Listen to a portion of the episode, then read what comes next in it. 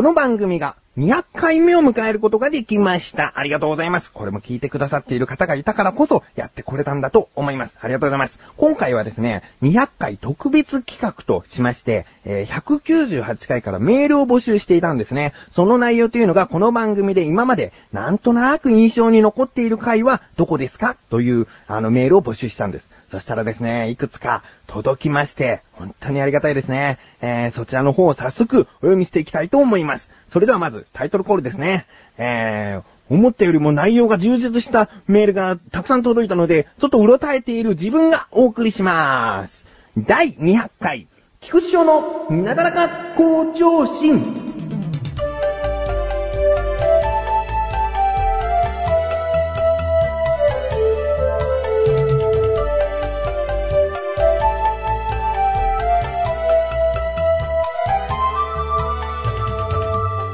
それでは早速メールの方を読みしていきたいと思います。まず最初はですね、なだらかネーム、ライムスカッシュさん。ありがとうございます。本文、翔さん、こんばんは、こんばんは。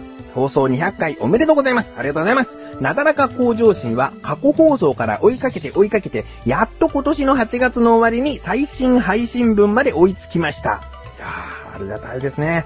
このなだらか向上心というのは、第1回からずっと、えー、今まで聞けるようになっておりますので、そこを使ってくださいまして、聞いてくださいまして、本当にありがとうございます。えー続き、今回は放送200回記念の企画、なだらかでなんとなく印象に残っている回についてメールいたしました。いくつかあり、過去から遡っていきたいと思います。多いと思いますので、各駅停車ではなく、急行電車のようにビュンビュンとお読みくださいませ。放送の都合上カットされても構いません。ということですね。で、本当にたくさん書いてくださいまして、で、このライムスカッシュさんは、急行電車のようにビンビンと、あの、お読みくださいと書いてくださってるんですけれども、せっかくなので、そんな適当に読んで終わり読んで終わりっていうことをしたくないんですよ。なので、えーちょっとカットはいたします。カットはいたしますが、次回にそのカットした部分はお話ししていきたいなと、また改めてご紹介していきたいなと思います。なので、えー途中からですね、えーいきます。なだらか向上心といえば深夜バスでの出来事です。はい。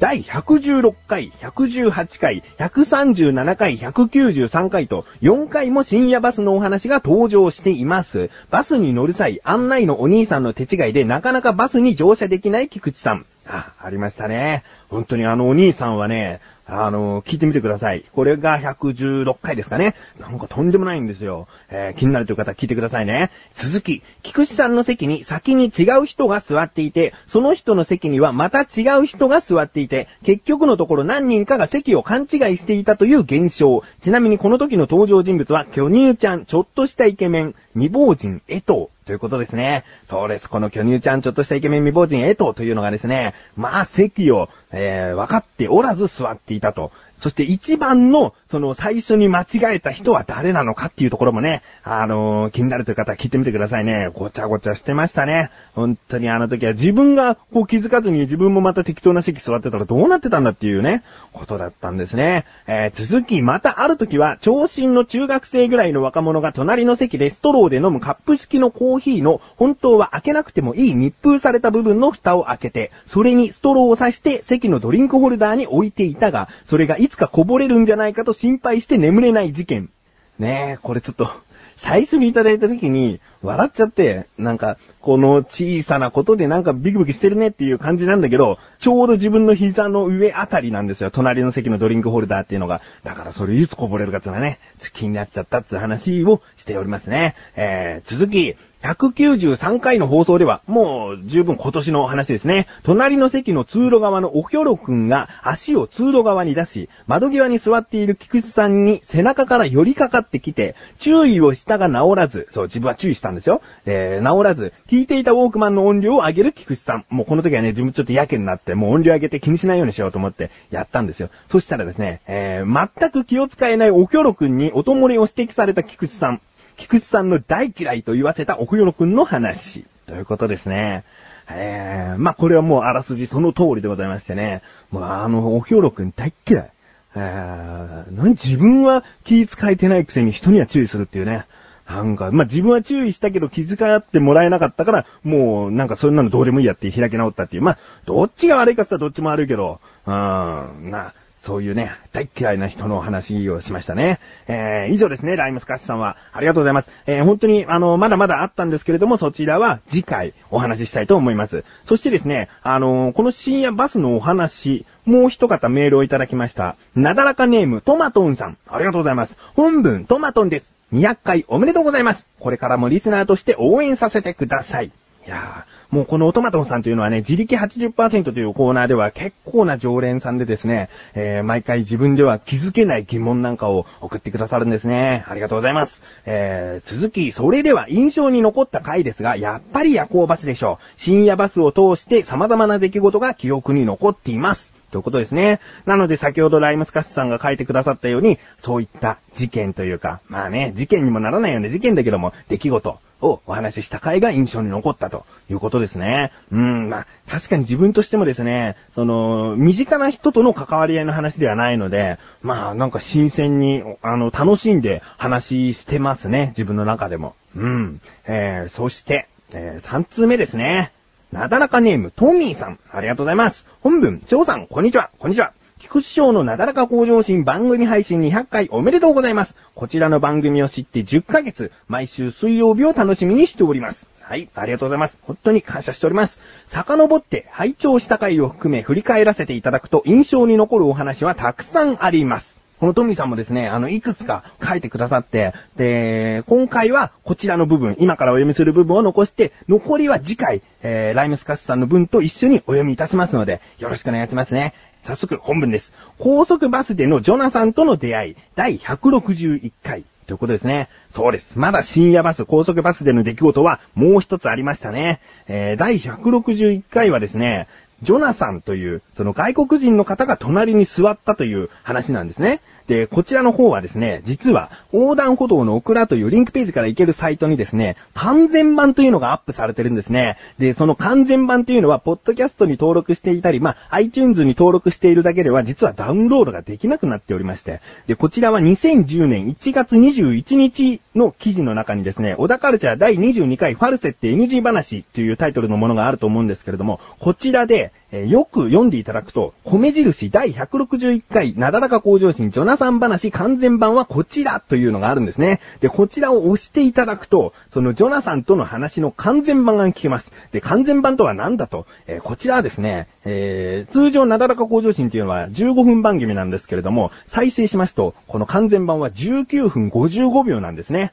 えー、で、BGM も CM も一切入れていない状態で、その分数ということは5分以上本編では喋っていないエピソードがところどころに挟まっているということになります。なのでですね、もう一回聞こうかなと思った方はぜひこちらを聞いていただいてもいかがかなと思います。えー、ありがとうございます。ジョナさんとの話はですね、自分も心がポカポカするような、ちょっとしたあのー、物語的な感じになってるかな。えー、続き、そんなハートフルで楽しい番組の中、私の印象に残っている回は、第158回、風船ちゃんの影響です。ああ風船ちゃんの影響というお話ですね。10ヶ月前、私が初めて菊師匠のなだらか向上心に出会ったのがこちらの回で、その素晴らしい、楽しいトーク展開にすっかり魅了されました。風船ちゃんという柔らかく面白い表現と日に日に変わるコンビニ店員さんの服装の様子。最後、風船ちゃんに向けた言葉にはスパイスも効いていて、もう圧倒的なインパクトを持って一気にパーソナリティクッショーさんのファンになりました。いやー、嬉しいですね。えー、あ、もう少し読みますね。この回を聞いた後、二人の娘たちにも聞かせたのですが、できることなら友人たちを捕まえて片っ端から聞かせたいと思うくらい、この回のオープニングからエンディングまでの全てが好き。夢中で繰り返し聞いたので、私にとっては特に印象深い回です。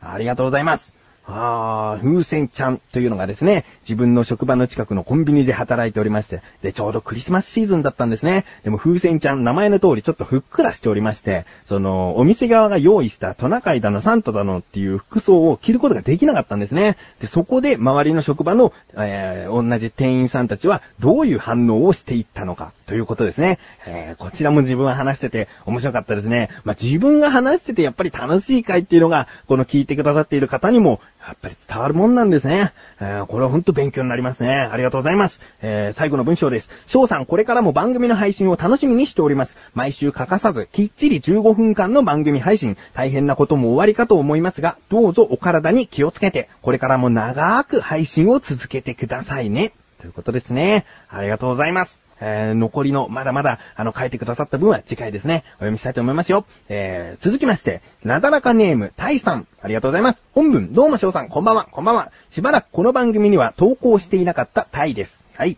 えー、思い出に残った回はいろいろありますが、トラックの走行距離、これは第72回、73回の自力80%のコーナーですね、えー、について話しているのが印象的でした。エンディングが流れていてもずっと走行距離を行っていた気が、てんてんてんてん、かっこ笑い。それではこれからも楽しい番組を作ってくださいと。いうことですね。あの、だいたい自力80%というのは、えー、その1回で疑問を解決するんですけれども、数少ないその2回にわたっての解決でしたね。えー、とにかく計算計算でですね、久しぶりに数字をこんなにも口に出したかっていうので、ちょっと興奮が収まらなくてですね、エンディングでもう、あの、お疲れ様ですと言った後にも、ずーっとその数字を言い続けて終わっているという回でございますね。第72回、73回でございます。できたら72回の方から聞いていただいて、どういった経緯で、その、73回の調べた方向になったのかを聞いていただけたら嬉しいですね。えー、タイさん、ありがとうございます。最後、最後のメールでございます。なだらかネーム、トムキャットさん。ありがとうございます。本文、翔さん200回目の番組更新おめでとうございます。いつも楽しく拝聴しています。私の印象に残った話は、157回のミクシー年賀状の話です。今年もそろそろ年賀状かなと思ったら思い出しました。その後、小高さんから元旦に年賀状が届いたのか気になります。えー、とことですね。はい、157回というと、今年の年賀状分のお話をしてる時ですね。ミクシー年賀状がね、なんかこう無料で送れるよっていうから、こう、ついやってみたら色々とちょっと、なんか、あれ？と思うようなことがあって毒づいてたりもしますね。えー、そして、年賀状が、えー、この人から来て、この人から来てっていう話はしてたんですけれども、小高祐介から届いたかどうかっていうことは話してなかったですね。えー、ちなみに届きました。きちんとですね、手書きのメッセージが添えられていて、えー、ミキシー年賀状なんかではなかったですね。えー、今年送る分、来年の年賀状ですね。それはちゃんと送ろうかなと思っております。まあ、この話も自分の中ではこう、ストレス解消的な、ああ、言いたいこと言えたっていう感じで楽しかったんですよね。えー、続き、他に自分ゲストや初ゲストを迎えた回も楽しかったです。それと公園や海で収録している回は周りを気にしながらという感じで面白かったです。うん。あの、まず自分ゲストね。自分の声と対談するみたいなことをやったことがあります。うん。えー、初ゲスト。初ゲストは覚えております。もう何回も、なだらか向上心で言ってますけれども、第100回はですね、自分の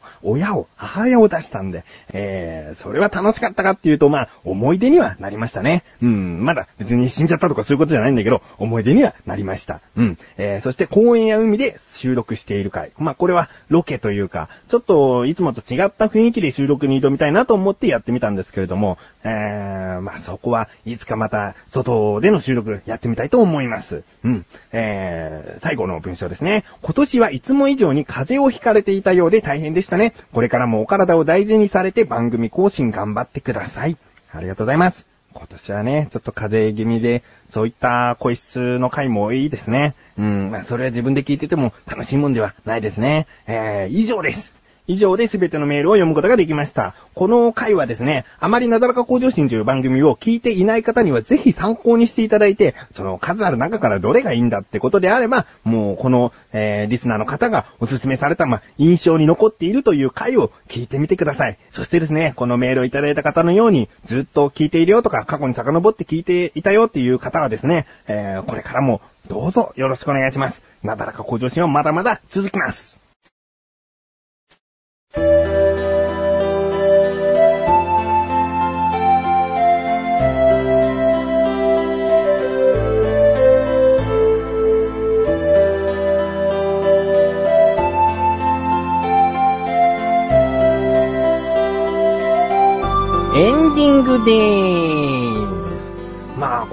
って印象に残った回というのを教えていただいて、本当にメールをいただいた方々、そして、えー、今聞いていらっしゃる方々、ありがとうございます。これからも300、400、500と、あの、数を重ねていきたいなと思っております。今回は盛りだくさんでしたので、この辺で終わりにしたいと思います。なだらか向上心は毎週水曜日更新です。それではまた次回201回からよろしくお願いします。お相手は菊池翔でした。お疲れ様でーす。